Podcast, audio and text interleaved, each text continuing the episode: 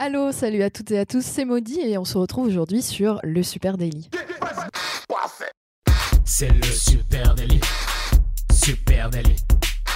C'est le Super Daily. Toute l'actu social média servie sur un podcast.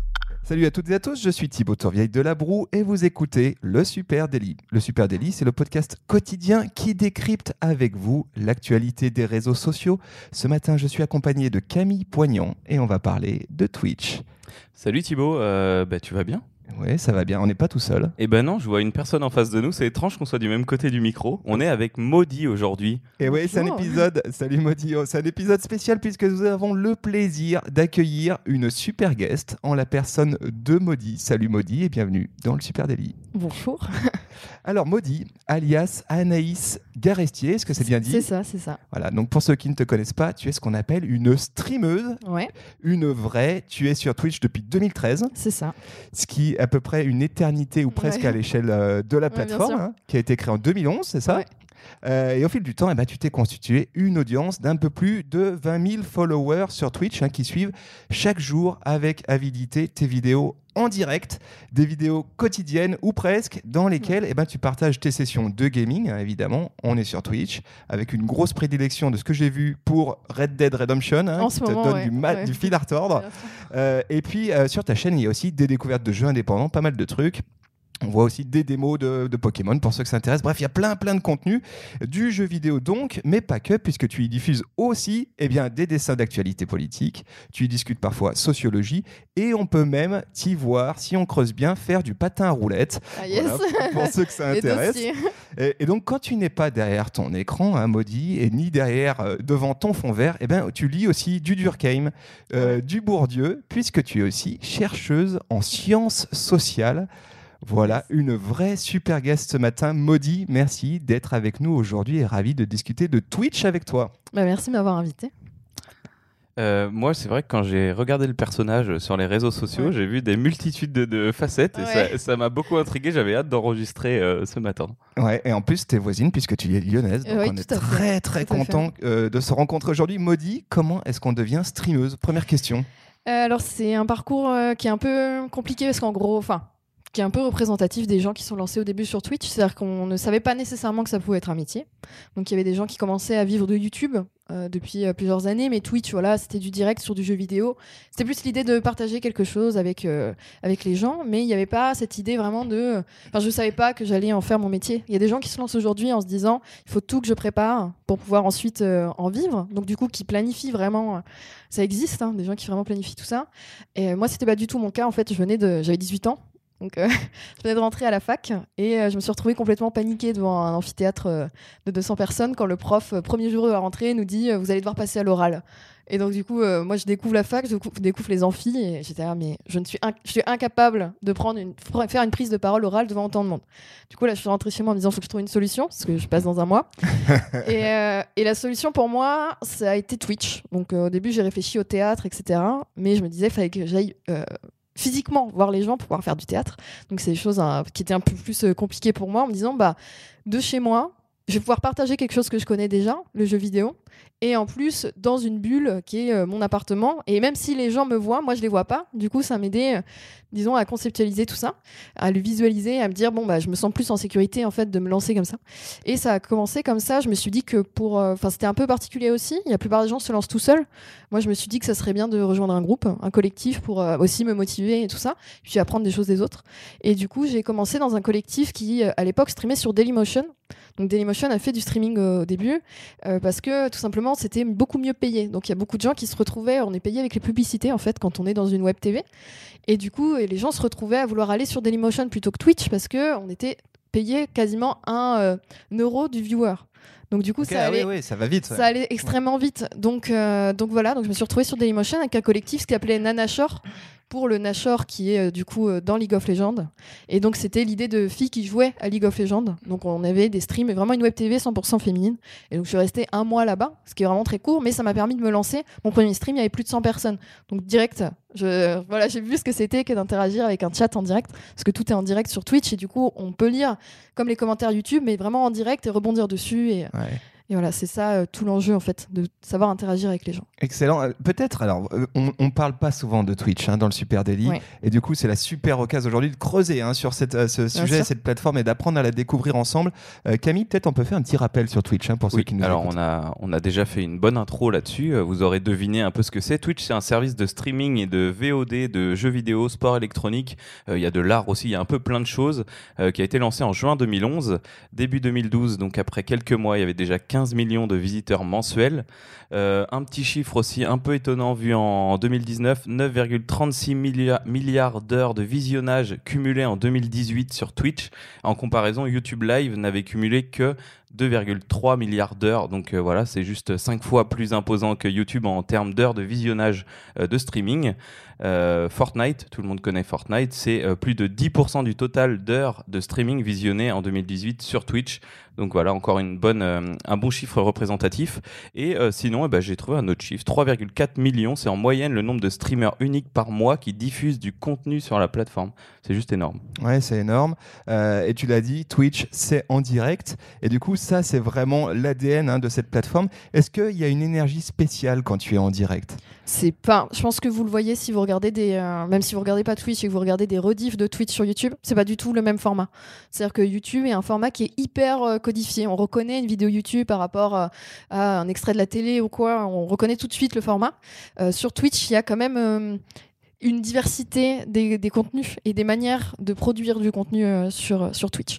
Parce que Twitch s'est lancé, on va dire, ça a beaucoup cartonné, en tout cas moi au début quand je regardais, c'était du e-sport. Donc c'était l'idée de vraiment de montrer des performances et du coup quasiment pas d'interaction avec le chat. Ce qui fait que les personnes qui se sont démarquées sont des personnes qui étaient capables d'interagir du coup avec leurs spectateurs dans une démarche de vraiment euh, partage avec les gens et tout ça. Et donc en fait il y a plusieurs types de streamers. Et Il y a plusieurs types de formats et de contenus euh, et de manières de l'incarner. Et donc, du coup, on a plus quelqu'un qui va être du côté de la performance sportive et il y a plus ceux qui vont être du côté de, euh, du divertissement. Et donc, produire du divertissement et du coup, euh, parfois partager aussi. Il y a des gens qui peuvent rester trois heures à raconter, à prendre les anecdotes du chat et vraiment à ne rien faire d'autre que de discuter avec les gens. Et du coup, là, on tombe un peu sur le format libre antenne aussi. Il y a vraiment des libres antennes sur Twitch comme à la radio ou des choses comme ça. Ouais, et, et du coup, le- la différence entre Twitch et puis euh, YouTube en live, c'est quoi exactement? Pourquoi Qu'est-ce qui, qui fait la spécificité de Twitch par rapport à YouTube, YouTube en live est arrivé après, donc il y a plein de gens qui sont demandé, enfin il y a des gens qui ont basculé sur YouTube en live au moment où euh, le YouTube en live a été créé et euh, en fait qui, euh, qui ont assez vite basculé et pour qui ça a bien fonctionné. Parce qu'en fait, si tu as déjà une communauté YouTube, ça te permet d'apporter le monde de ta communauté au direct. Mais il n'y a pas trop, y a pas, moi je trouve que quand je regarde des, YouTube live, il n'y a pas le même. n'y a pas le même rapport en fait au live sur, sur YouTube. YouTube, en fait, il y a beaucoup de gens qui vont faire du live pour ensuite que ils savent que ça va être une vidéo sur YouTube. Donc ils gardent le format YouTube mais en live. Donc ils sont en live mais ils, ré- ils répondent pas nécessairement aux gens. Donc tu as une personne toute seule qui fait son live pendant une heure sur du jeu vidéo et qui ensuite donc les gens peuvent voir une espèce d'avant-première avant que la vidéo soit publiée et qu'elle soit rediffusée. Et en fait Twitch a vraiment un format où euh, c'est pas gardé en fait. C'est-à-dire que Twitch euh, 60 jours après la publication du live, il disparaît. Ouais, donc il y a ce côté éphémère, voilà, hein, c'est vraiment ça. live live. hein. Et j'ai déjà vu quelqu'un qui disait bah moi je vais pas poster, il y a des gens qui postent leur rediffusion sur YouTube et euh, il y en a qui ouvrent même pas en fait les rediffusions. C'est-à-dire qu'une fois que le live est là, il disparaît. Et il y a des gens qui disaient bah voilà, c'est une forme d'art éph- éphémère. L'idée je fais une performance là et ensuite ça disparaît Ouais. et du coup il y a que les gens qui étaient là dans l'instant qui ont accès à ces données là. C'est aussi une manière de se protéger aussi parce que des fois on va répondre enfin comme c'est du c'est pas du montage, il n'y a pas possibilité de monter ce qu'on fait. Des fois on va se livrer un peu plus que dans une vidéo YouTube. Il y a la manière de se protéger aussi en pouvant couper après ce qui va être gardé ou pas. Il y a que les gens sur l'instant qui conneries, quoi. Ouais, bien sûr, bien sûr. voilà, tout à fait. Ou des choses euh, perso qui peuvent aussi euh, nous mettre en danger. euh, voilà. Alors la première chose qui saute aux yeux quand on passe un peu de temps sur Twitch, hein, et notamment euh, sur, euh, sur ta chaîne, c'est le lien ultra étroit qu'il y a entre euh, bah, toi, la Twitcheuse, et ton audience. Ça, c'est quand même un truc assez fou. hein. Et du coup, tu en parlais, le rôle du chat. Est-ce que tu peux nous expliquer exactement comment ça marche, ce chat? Parce qu'on a le sentiment, en tant que euh, nous, euh, utilisateurs, juste côté audience, que le chat, il fait autant partie euh, Ouais. que le stream, en fait. Il fait autant partie du contenu, quoi. Alors ça c'est vrai, dans le sens où euh, si on a un chat qui est pas réactif ou qui dit pas des choses, enfin ça va être super dur d'animer. C'est-à-dire que si les gens sont pas dedans dans le chat, euh, on n'a pas de moyen de rebondir sur ce qu'ils disent. Donc ça veut dire qu'on va être que de la performance individuelle et on, a- avec appui sur le jeu souvent. Donc du coup on joue et on réagit par rapport à ce qui se passe dans le jeu, mais ça reste quand même difficile. C'est-à-dire que la plupart des vannes viennent par rapport à ce que vont dire les gens et comment on va pouvoir rebondir. Et ce qui va créer du coup euh, une intensité un peu euh, dans le, dans le live. Du coup, ça peut être très compliqué, mais comme je disais, il y a plusieurs, euh, il y a plusieurs types de streamers, il y a aussi plusieurs tailles de chaînes. C'est-à-dire que quand on a 1000 personnes sur notre direct, on va pas pouvoir interagir de la même manière avec le chat. Du coup, le chat défile. Et donc, du coup, la personne va pas nécessairement rebondir sur des messages ou sur des messages en particulier qui vont faire aussi que les personnes dans le chat vont se sentir euh, spécifiques parce que leur message a été pris, donc elles se sentent un peu spéciales en disant mais. Et ça favorise l'interaction aussi d'être repéré par le streamer. Sur une chaîne comme la mienne où euh, on a 150 personnes à peu près qui sont là en direct, donc c'est un peu l'échelle que j'ai entre 120 et 200 personnes qui sont là à chaque fois sur mes lives, et ben là forcément moi je vais pouvoir lire l'entièreté de mon chat. Donc du coup ça crée un rapport qui est pas du tout le même, où moi aussi euh, d'un point de vue euh, perso, ce qui m'a intéressé dans le stream c'est aussi de bâtir une communauté. Donc il y a vraiment un travail de community management où le soir quand je finis mon stream, euh, je vais sur Discord et du coup je vais pouvoir grâce à ce logiciel là gérer tout l'après le stream. C'est-à-dire Ah, charmé. avant les gens se pointaient sur, euh, sur Twitch et repartaient après le live. Maintenant, il y a une espèce de continuité qui fait qu'on peut les- ils peuvent nous suivre et le chat se, se perpétue, on va dire, sur Discord. Il y a des streamers qui n'utilisent pas du tout Discord pour autre chose que juste pour euh, balancer leurs annonces de live et qui n'ont pas discuté avec les gens. Mais en fait, quand on arrive à créer du lien avec les gens, après, ça crée de l'engagement aussi, en fait. C'est-à-dire qu'ils vont avoir euh, tendance à repartager ce qu'on fait et à se sentir plus impliqués dans, dans notre travail parce que nous, on est impliqués avec eux. Donc c'est donnant-donnant, en fait, euh, le Twitch. Enfin, Ouais, pour moi, en tout cas, c'est je le du conçois social comme ça. media pur et dur, quoi. C'est hein. ça. Ouais, non, mais ouais. complètement. Oui. C'est pas trop compliqué de, de, de jouer en même temps de répondre aux personnes. Ouais, moi, ça, je- c'était ma question, vraiment. ouais. Mais moi, je, me, moi, je serais déjà mort 150 fois ou j'aurais, raté toutes mes missions. euh, c'est super compliqué. c'est, disons que c'est compliqué et du coup, ça crée un prisme. C'est-à-dire que euh, souvent, euh, les, euh, les viewers vont nous dire qu'on est nul quand on joue, ce qui est vrai par rapport à eux. À ce moment-là, on peut l'être parce qu'en fait, ils, ils- ils ont du mal à concevoir que mentalement. On est pas, même si on répond pas nécessairement à un message du chat à ce moment-là, on est aussi en train de se dire qu'est-ce que je vais dire après. En fait, c'est plein de mécanismes où on essaye, d'a- on essaye d'animer tout en jouant. Et donc, du coup, faut, c'est très dur. À part euh, les jeux qui sont hyper mécaniques. Enfin, moi, c'est pour ça que c'est un peu mes jeux. Ouais, des, voilà, des jeux où vraiment, en fait, c'est une mémoire musculaire, quoi. Et donc, du coup, t'as pas nécessairement besoin de réfléchir à ce que tu fais, t'apprends, et en fait, tu reproduis. Dans ces moments-là, c'est plus facile, en fait, de pouvoir discuter avec ton chat. Mais moi, c'est surtout les moments où on commence à discuter d'autres choses, où là, ils me disent, mais reconcentre-toi. Joue pour voilà, de vrai. joue, ouais. Ouais. Parce qu'ils viennent te voir jouer quand même à la base. Ouais, bien sûr, bien sûr. Et, et comment euh, les, les très gros euh, streamers hein, qui ont des effectivement qui ont des chats blindos, est-ce qu'ils ont euh, derrière une équipe CM, une vraie, une vraie équipe qui fait l'admi- l'admin, la modée de ça? Parce que j'imagine quand même a un moment, euh, il y, a, il y a- il y a une logique de modération nécessaire. Ouais, hein. bien sûr. Alors moi, quand je suis arrivée euh, sur Twitch, ça a été mon, ma plus grande surprise. euh, quand je suis, du coup, je suis rentrée dans une web TV et du coup, il y avait une équipe de modération. Donc une équipe de modération qui était euh, tout le temps sur TeamSpeak avant que Discord existe, qui se réunissait, qui, qui faisait des roulements pour pouvoir être toujours sur le chat s'il y avait un problème. Sachant qu'on était une équipe de streamers, donc exclusivement féminine, et du coup, forcément, ça attirait aussi son lot de commentaires et de choses on avait besoin d'avoir des modérateurs présents. Et en fait, mon plus grand dame, ça a été de découvrir qu'ils étaient pas payés. Moi, je croyais vraiment, enfin naïvement, en arrivant sur Twitch, je me suis dit, nous, on est payés. Donc du coup, je me pensais qu'il y avait une redistribution des gains et que les, euh, les modérateurs étaient payés. C'est des gens qui étaient constamment là. Et en fait, sur Twitch, actuellement, il y a des équipes de modération qui sont euh, individuelles aux streamers. C'est-à-dire que les streamers recrutent leur équipe de modération. Alors après, il y a des gens qui ont le grade de modérateur, des fois dans le chat, qui sont juste des amis du streamer, d'autres streamers, et c'est leur moyen d'être reconnus et du coup de... On les voit Ouais, directement ils ont dans le un chat. rôle à part dans la Voilà. communauté. Quoi, ouais. C'est ça. Bah, Il y a aussi le rôle VIP, donc euh, avec le petit diamant, donc on reconnaît tout de suite ceux qui sont affiliés. euh.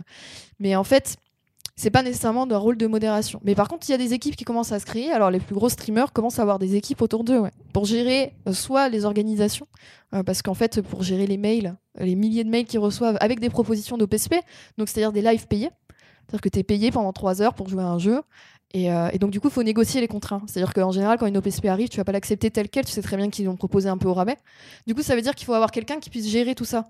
Et toi, t'es pas nécessairement. euh, quand tu commences Twitch, tu, tu- tu te dis, je vais jouer à des jeux vidéo. Tu te dis pas nécessairement, je vais devoir gérer moi qui deviens ma propre marque. Et du Ouais, coup, bien mon sûr. image et tous ces trucs-là. Donc, il y a des gens qui commencent à recruter. Alors, pour l'instant, c'est surtout de la gestion de contrats. Et, euh, et après, les modérateurs sont encore souvent des bénévoles. Donc, des gens qui sont très présents dans la commu et qui font leur place petit à petit. Ouais. Et il y a aussi tout le côté des best-of aussi. Donc là, il y a des gens qui commencent à recruter pour faire du montage, en fait, tout simplement, pour ensuite avoir des vidéos YouTube qui pérennisent un petit peu le contenu du live qui est éphémère, qui deviennent euh, permanents sur YouTube. Ouais, Il y a De un vrai plus, écosystème qui s'est Ouais. créé euh, autour du, euh, du streaming, Ouais. avec, euh, je trouve, moi, quelque chose de passionnant et qu'on trouve sans doute que sur, sur Twitch aujourd'hui, en tout cas aussi poussé, c'est le fait que ton audience, toi en tant que streameuse, bah, c'est un peu ton client finalement. hein. C'est, toi, qui es- toi qui es streameuse pro, euh, ton audience, c'est eux qui te rémunèrent finalement. Ouais, alors si euh, ils sont en train de m'écouter là, ça va les faire euh, Bah, bondir. désolé, les gars, mais il y a un c'est peu de vrai, exactement il y a un ça. peu de Oui, vrai. bien sûr. Non, bien sûr, c'est exactement ça. C'est juste que euh, pour avoir fait des entretiens du coup pour mon travail de recherche avec euh, des streamers et des streameuses, eux le conceptualisent pas comme ça. C'est-à-dire que c'est pas du tout verbalisé comme ça. Mais dans les faits, c'est ça qui se passe. Mais c'est juste que c'est pas du tout conçu comme ça. Il y en a qui le conçoivent comme ça et qui du coup sont des gens qui souvent savent très bien s'entourer et qui ont compris. Euh, mais la plupart des gens en fait ne voient même pas Twitch comme un métier. Enfin, il y a beaucoup de gens qui sont extrêmement stressés en fait de, de ce métier-là et qui se disent demain ça peut s'écrouler. Donc il y a vraiment ce côté-là où comment je fais pour pérenniser en fait euh, ce que j'ai sur Twitch et du coup une espèce de ça crée des angoisses et tout ça. Mais concrètement euh, l'audience et le client et surtout c'est l'audience qui est valorisée par des autres clients. Par exemple les marques qui vont nous proposer de streamer sur un jeu pendant trois heures, elles ce qu'elles ont besoin c'est qu'on ait de l'audience. Donc du coup là ça devient une valeur en fait. Donc soit c'est euh, vraiment le client qui fait qu'on les stream, enfin, en fait les viewers vont nous rémunérer nous parce qu'on est Ouais, sur une base explique ça, parce que ça, j'aimerais Ouais. vraiment que tu expliques comment ça marche, parce que c'est vrai que c'est, une mécanique qu'on trouve pas sur d'autres plateformes Ouais, sociales. bien sûr. le fait qu'effectivement euh, tes viewers, les gens qui regardent tes vidéos, eh ben, ils peuvent contribuer, ils peuvent faire des donations, euh, des dons hein, concrètement, avec plein de niveaux. Il y a toute une gamification autour de ça et qui permettent toi de, de rémunérer ton activité de streameuse. Bien sûr. Alors ça existe, on va dire, à la marge, avec les Twitter par exemple, des gens qui vont dire bah voilà, euh, mon PayPal, si jamais vous voulez me faire des dons pour euh, le contenu que je vous produis et le savoir que je vous donne gratuitement, si vous voulez rémunérer l'activité. Mais sur Twitch, c'est assez euh, systématisé et systématisé aussi par la plateforme. L'idée, c'est que tout le contenu qu'on produit sur Twitch est gratuit et accessible gratuitement.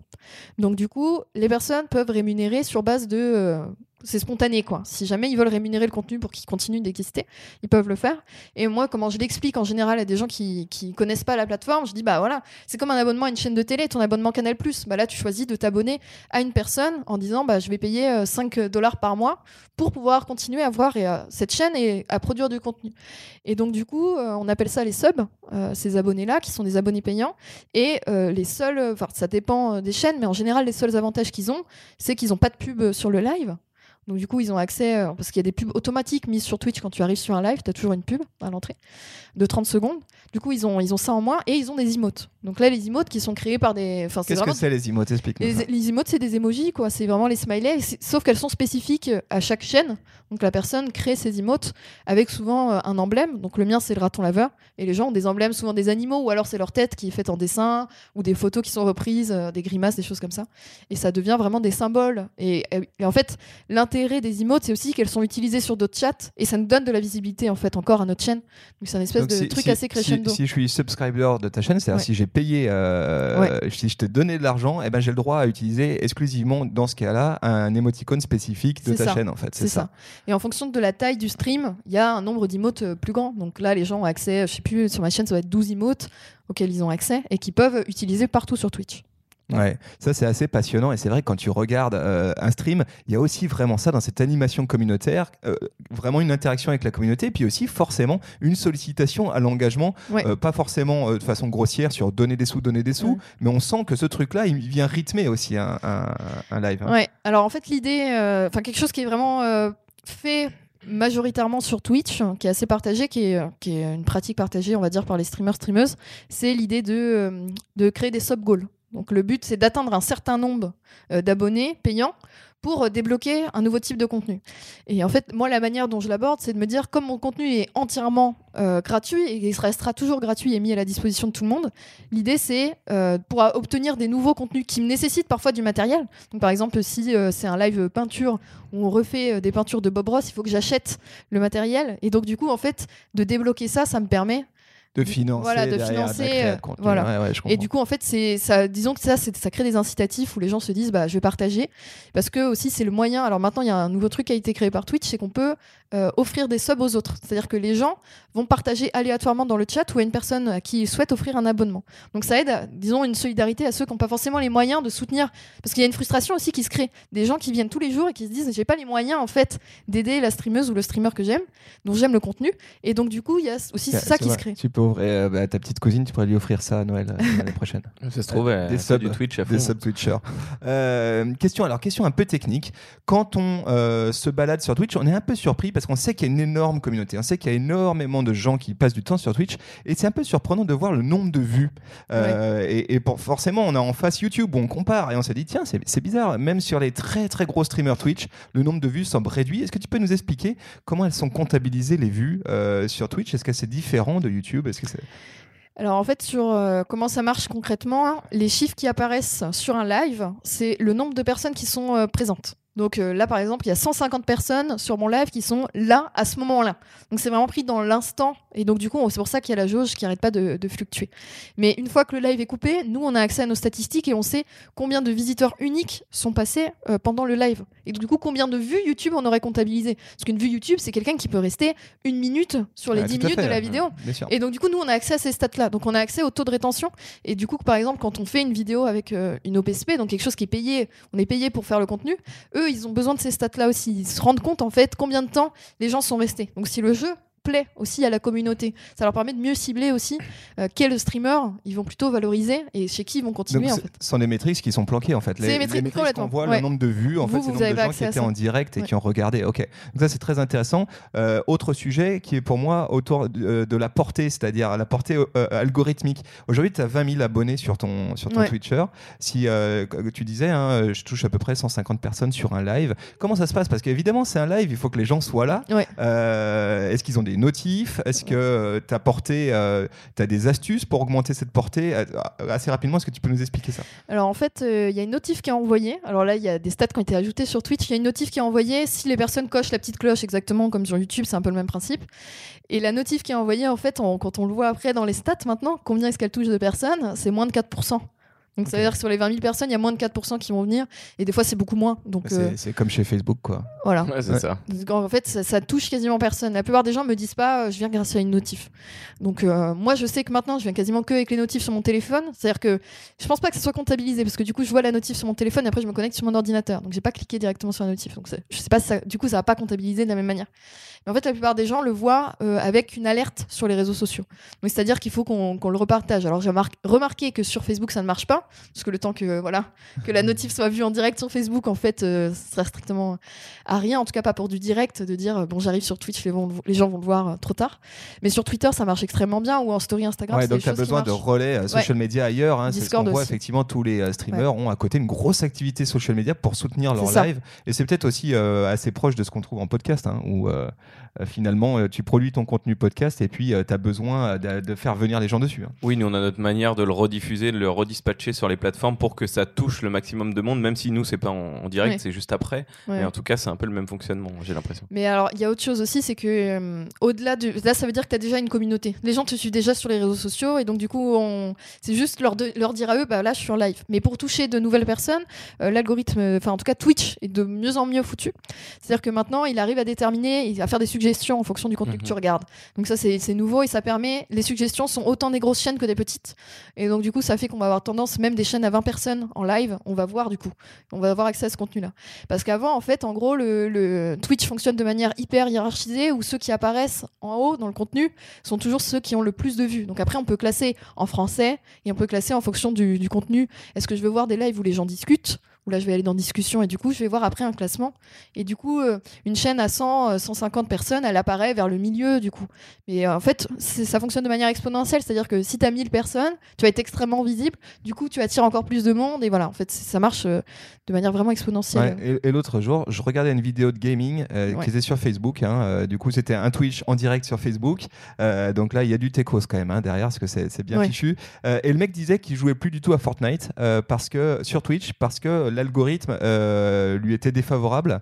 Et du coup, ça me pose question. C'est-à-dire, est-ce que du coup, toi, en tant que créatrice de contenu, euh, euh, l'algorithme te pousse peut-être à aller sur d'autres jeux vidéo en test En fait, tu as des territoires de, de prise de parole qui bougent parce que Fortnite, il y a trop de monde qui aujourd'hui stream du Fortnite. Alors, euh, l'algorithme, ça pose problème pour YouTube, ça pose problème pour Twitch, ça pose des grosses questions. Les, euh, sur Twitch, en fait, on se pose plus la question de. En fait, on a envie de jouer aux jeux qui nous plaisent, en se disant, de toute façon, c'est ça qui va plaire à la communauté et qui va faire qu'on attire plus de monde. Donc ça, on se le dit, on le sait très bien.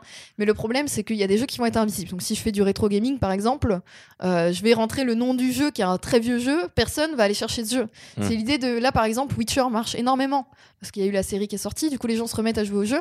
Du coup, les gens se disent, ah, c'est vrai que j'ai bien envie de regarder un live Witcher. Donc à ce moment-là, en fait, tu commences à apparaître dans les suggestions et tu te dis, bon, euh, ça fonctionne. En fait, c'est.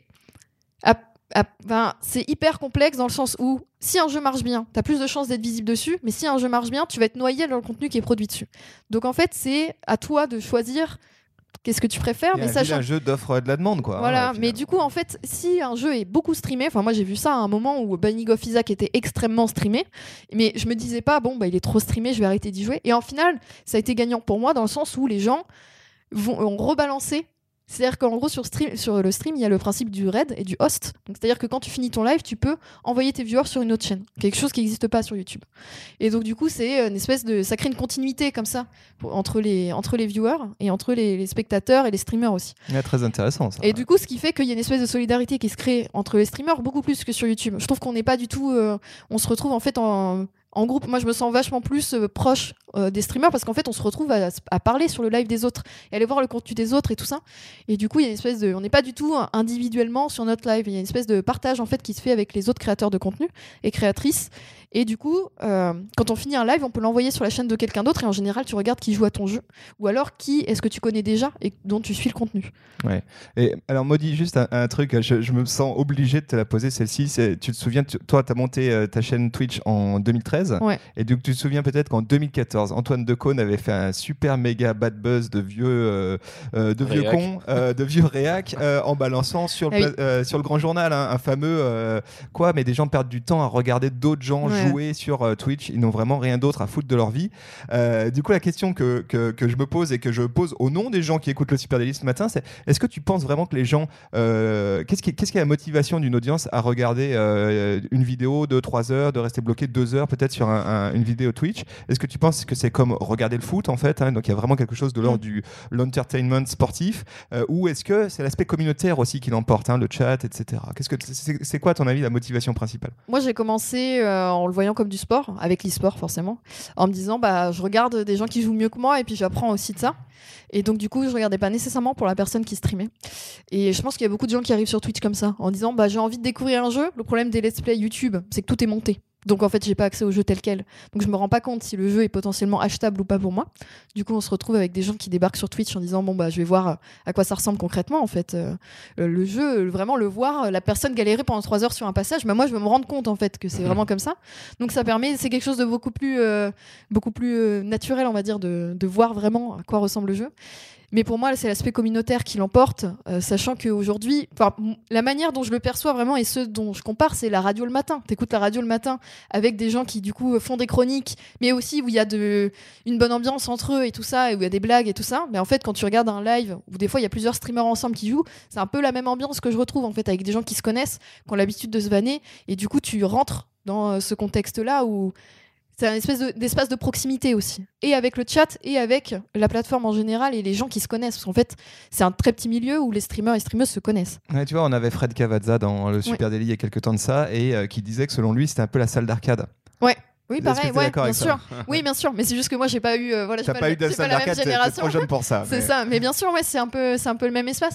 Il y a plein de gens qui disent aussi que Twitch, alors j'ai pas de frères et sœurs, donc c'est pareil, mais qui disent que Twitch c'est le moment où tu joues avec ton frère ou ta sœur, et du coup tu regardes l'autre aussi jouer. Après, parce que c'est pas forcément des jeux en coop, et du coup tu regardes la personne jouer, et en fait tu, tu peux prendre du plaisir comme ça aussi, pas nécessairement en jouant. Mais euh, mais il y a quand même un aspect à Twitch en plus où il y a tout cet espace de proximité qui se crée avec des gens que tu connais pas nécessairement physiquement, qui est, euh, qui est quand même extrêmement intéressant, je trouve. Alors, on, on l'a dit en intro, hein, tu es euh, évidemment twitcheuse, mais pas que. Tu prépares aussi une thèse en sociologie politique. Euh, Ouais. Attention, les gars, on vous avait dit que c'était une super guest hein, ce matin. Euh, et dans ce cadre, eh ben, tu écrit un mémoire qui porte sur la continuité des rapports de domination en et hors ligne. Yes. Sujet euh, absolument passionnant. Alors moi, je vais poser la question les deux, les, les deux pieds dans le plat. C'est est-ce que Twitch est une plateforme raciste et sexiste? Voilà, comme ça, c'est dit. Débrouille-toi avec ça. Euh, alors, euh, moi, je trouve euh, beaucoup moins que YouTube. C'est-à-dire que YouTube va strike euh, le contenu. voilà. C'est-à-dire que si tu prononces certains mots, ton contenu va être démonétisé. Et donc, du coup, moi, je trouve que Twitch n'a pas ce côté-là. C'est-à-dire que Twitch, du point de vue de, on va dire, c'est pas de la censure du contenu sur YouTube non plus. C'est juste que tu vas pas pouvoir en vivre. Donc, du coup, nécessairement, ça va forcément, tu vas trouver d'autres solutions, mais ça va forcément réduire les potentialités sur la plateforme. Sur Twitch, le truc qui revient souvent, c'est le rapport au corps, quoi. Qu'est-ce que tu montres de ton corps? Et donc, du coup, euh, souvent, il y a. euh, Tu veux dire toi en tant que, euh, en tant que en streamer ou en tant que ouais, streameuse? bien sûr. Ouais. Ça, c'est ce qui peut amener le plus de, de strike, on va dire, euh, sur Twitch. C'est euh, le rapport au corps. Donc, est-ce que tu vas mettre des décolletés ou des choses comme ça? Est-ce que la plateforme va prendre des décisions, des choses comme ça? Donc, ça, c'est ce qui pose énormément de débats sur Twitch et où les gens vont dire oui, les camgirls, ça devrait pas avoir leur place sur Twitch, ça va avoir leur place sur les sites de porno. Donc, ça, c'est ce que tu vas retrouver, on va dire, le le- l'aspect central qui va prendre la place sur Twitch quand on parle de femmes sur Twitch. Alors que pour moi, c'est pas du tout le, centre du débat.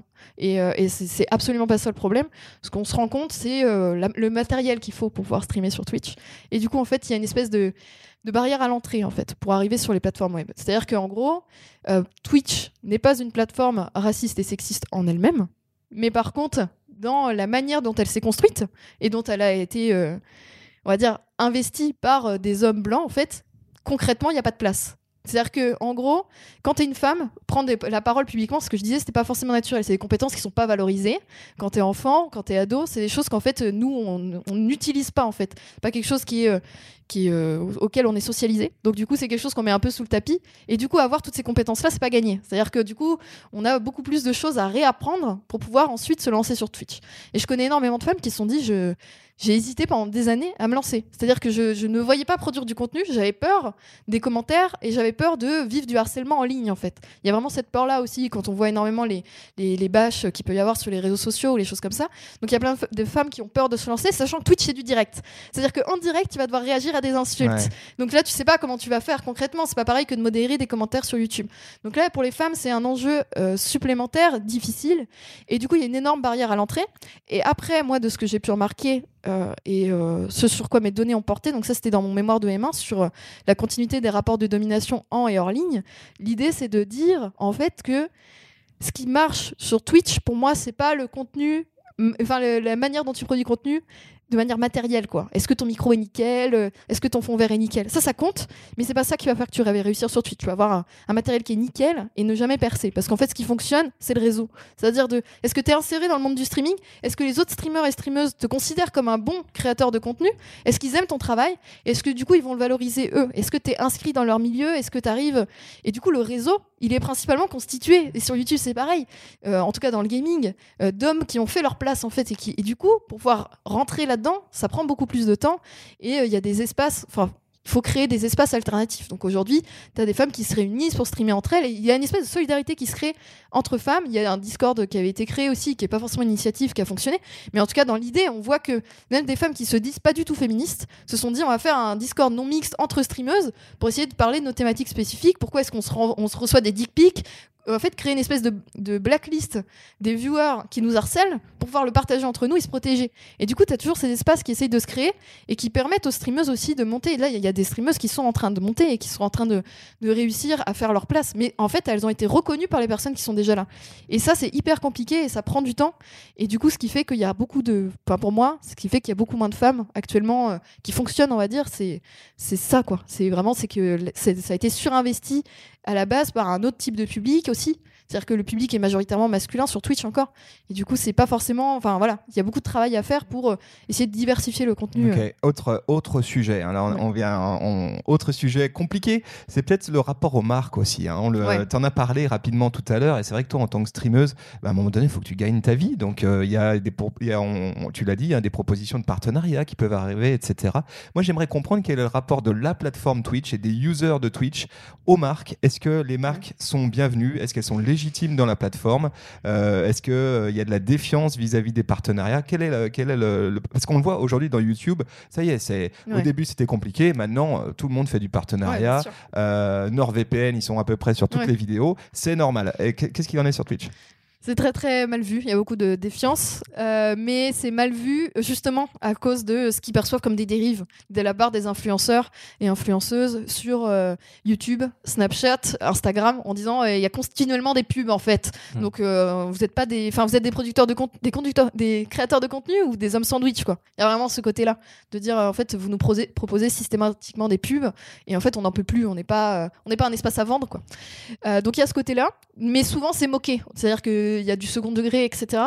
Euh, mais ça dé- en fait, il y a de la défiance, mais les pubs peuvent très bien marcher quand elles sont euh, perçues comme légitimes. C'est-à-dire que euh, un streamer qui va faire une pub sur World of Warcraft alors que c'est un joueur de World of Warcraft, ça va être très bien vu en se disant mais c'est super, t'as été euh, un peu légitimé par Blizzard, donc c'est super. Et du coup, en fait, à partir du, en fait, la limite est très floue, mais l'idée c'est de dire il faut pas que vous abusiez dans les, mar- les marques et le contenu que vous nous proposez. C'est-à-dire qu'il faut que la marque fasse sens dans le contenu du streamer et de la streameuse. Et là, ça peut être hyper valorisé, où les gens vont se dire ah mais c'est super parce que en fait, moi j'ai pas forcément d'argent à donner en tant que sub, mais je peux regarder et la personne va quand même avoir de l'argent grâce à ça. Et du coup, bah moi j'aide. euh, la création de contenu à ce moment-là. Du coup, ça peut être valorisé aussi, mais il faut juste que ça fasse sens dans le contenu. Donc, il faut souvent que ça soit lié à du jeu vidéo, ou en tout cas que ça, ça fonctionne, quoi. En Ouais, lien avec Ou à l'énergie drink. Ouais, ouais, oui, bah alors ça, c'est Ça, on en- terrible. on en voit Ouais, beaucoup. bien Ouais, du sûr. matériel audio, euh, micro, casque. Ouais. euh, euh, etc. Non, mais là, par exemple, euh, la marque Feed euh, qui fait euh, le- les produits, les bars, Mm. etc., ça, c'est des- c'est- ça a été énormément. Enfin, vraiment. Ils les- sont à fond en- voilà, en, ils sont partenariat fond. Twitch. ouais. Et en fait, là, c'est c'est quelque chose qui, au début, faisait rire les gens, mais là, euh, il y a beaucoup de gens qui en ont marre aussi.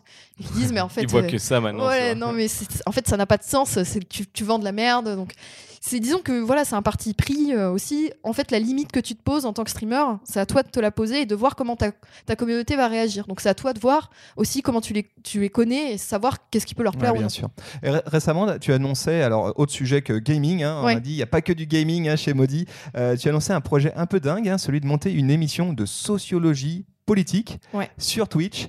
Euh, alors moi, du coup, j'ai deux questions. Déjà, explique-nous cette idée-là. Et puis surtout, du coup, sur Twitch, il n'y a pas que euh, du gaming. Est-ce que tu penses qu'il y a la place euh, sur d'autres contenus? Est-ce que la plateforme Ouais. est en train d'évoluer de ce côté-là? Euh, du coup, moi, l'idée, c'est que j'ai commencé le streaming en même temps que je suis entrée à la fac. Donc, du coup, en fac de sciences politiques à, à 18 ans. Donc, l'idée, c'est que je me suis construite aussi en tant que chercheuse en parallèle en fait euh, du fait que je streamais. Et il y a plein de moments que j'ai partagé avec eux. Donc euh, des fois enfin il y a par exemple une fois où vraiment je devais rendre un travail sur Durkheim. Et donc euh, je me suis dit j'avais vraiment du mal à m'approprier un texte. Donc je me suis mise à le lire sur Twitch et à l'expliquer aux gens. Et j'ai eu A plus à ce rendu là donc je me suis dit ok bon là tu tapes un 20 parce que tu as expliqué à d'autres personnes et du coup tu l'as rendu intelligible. Donc là c'est le moment où tu te dis ah, en fait ça, ça peut t'apporter quelque chose en fait et tu apportes quelque chose aux gens ça a été super bien pris. Il y a une autre fois on a regardé un documentaire ensemble et on l'a décortiqué et pareil ça a super bien marché. Et là je me suis rendu compte que la plupart des gens en fait sur Twitch euh, te disent euh, la politique euh, ça m'intéresse pas. Euh, tous ces contenus là en fait ça m'intéresse pas mais quand t'en fais il y a énormément de gens qui sont présents et qui ont toujours des avis et des choses à t'ajouter, etc. J'ai commencé à faire des lives l'année dernière, préparation de cours, parce que je donne euh, des cours, euh, des TD de sciences politiques euh, à Lyon 2.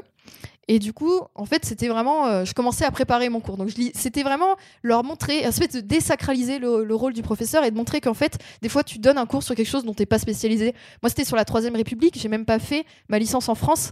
Donc du coup, en fait, je connais pas toute cette période historique. Donc j'ai dû faire énormément de travail de recherche pour m'approprier tout ça. Et du coup, je l'ai fait avec eux pour leur montrer que, bah, en fait, euh, les sciences sociales, c'est plus une méthode que vraiment une spécialisation sur un domaine en particulier. Et du coup, je leur ai montré tout ça. Et ça, c'est pareil, ça a extrêmement bien marché. Et euh, ce qui en est ressorti, c'est de se dire que eux, ils avaient envie d'avoir accès à ce contenu-là. Et moi, il fallait que je réfléchisse à un format pour le rendre intelligible sur Twitch avec de l'interaction. Parce que en fait tu peux pas faire un cours magistral en disant bon bah voilà mon savoir euh, maintenant euh, au revoir. Enfin ça marche pas comme ça. Et du coup euh, essayer de réfléchir à comment est-ce qu'on peut faire de l'interaction avec des gens sur du contenu ou quand même pour qu'il y ait de l'interaction il faut qu'on partage aussi euh, des bases communes, des connaissances communes, parce que sinon on peut pas discuter aussi.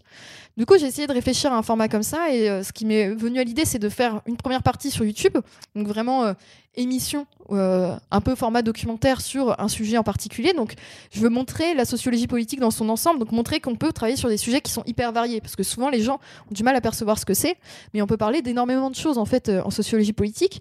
Donc, l'idée là du premier épisode sur lequel euh, je suis en train de travailler, c'est sur euh, les mèmes, donc euh, de vraiment de montrer la portée politique euh, des C'est mèmes. un sujet qui, nous, Ouais. qui Qui nous nous parle. ça.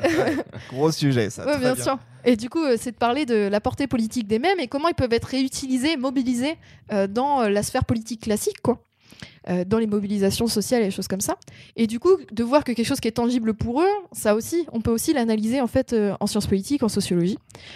Et euh, l'idée, c'est qu'après que cette vidéo soit publiée, on puisse ensuite débriefer et en parler euh, sur Twitch. Donc l'idée, c'est de rediffuser ensuite la vidéo sur Twitch et de pas faire juste une FAQ, c'est-à-dire pas juste répondre à leurs questions, mais d'essayer de moi montrer aussi les limites méthodologiques de mon travail en disant, bah en fait, j'ai fait tout ce côté-là, mais il manque énormément de choses et de voir ce que les gens peuvent m'apporter. Parce que pendant mes live préparations de cours, il s'avérait qu'il y a des profs d'histoire qui se pointaient et qui me disaient, mais en fait, euh, il y a aussi ça.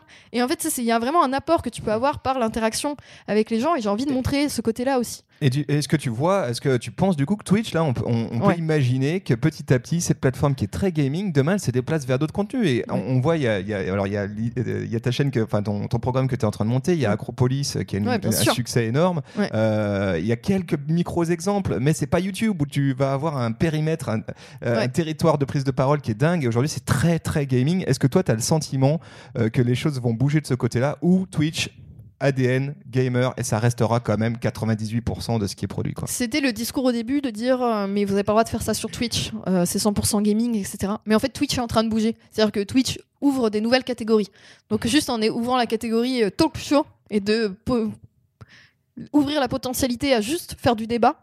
Et en fait ils ont ouvert plein de choses, ils ont ouvert la porte à plein de choses. Et donc du coup là maintenant on peut juste prendre sa pause déjeuner sur Twitch et manger en fait et discuter avec les gens en même temps. Il y a plein de contenus qui s'ouvrent. Le contenu qui, euh, auquel on pense le plus, c'est la création artistique, où maintenant tu as des gens qui se retrouvaient à travailler euh, en illustrateur, illustratrice tout seul chez eux, qui se retrouvent du coup à produire du contenu euh, sur Twitch en disant bah voilà, je montre un peu un bout de mon travail aussi, comment je vais colorier ma BD ou des choses comme ça en fait. Et donc c'est un contenu qui est vraiment en train de s'ouvrir. Et sur le côté politique, c'est en train de s'ouvrir avec Acropolis, on le voit, où vraiment c'est eux qui ont ouvert la porte, je pense, de ce côté-là. Mais sur le côté sciences sociales, pas encore fait, euh, ou en tout cas à la marge. C'est pas du contenu spécifique créé pour Twitch, donc c'est l'idée pour moi. Je pense que c'est vraiment un créneau à prendre et de, de voir les potentialités. Mais même pour les profs, j'ai des bons retours des profs qui se disent mais oui, en fait, si on veut penser aussi dans une vision euh, de juste sortir l'université des murs de l'université, essayer de diffuser ça à des gens qui n'ont pas accès à l'université, parce que même si l'université, on a l'impression qu'elle est euh, accessible à tout le monde, c'est pas du tout le cas.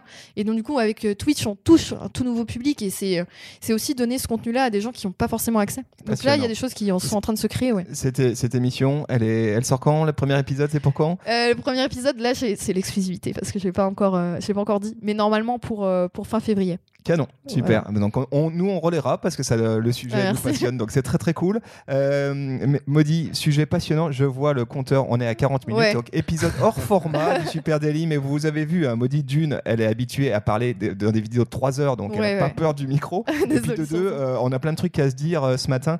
Euh, juste, si on souhaite euh, te retrouver, tu es à peu près présente sur toutes les plateformes sociales. Yes. Euh, c'est où que, que c'est le mieux? Évidemment sur Twitch.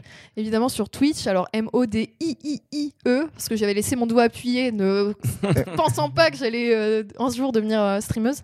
Mais sinon, c'est M-O-D-I-I-E, maudit, euh, un peu partout, surtout sur euh, Twitter et Instagram où je suis très présente. Voilà, un grand merci à toi. Merci beaucoup Merci pour beaucoup. ce moment de discussion, Camille. Euh, bah, c'était top, hein, moi, ouais, carrément. ça m'a scotché, c'est cool.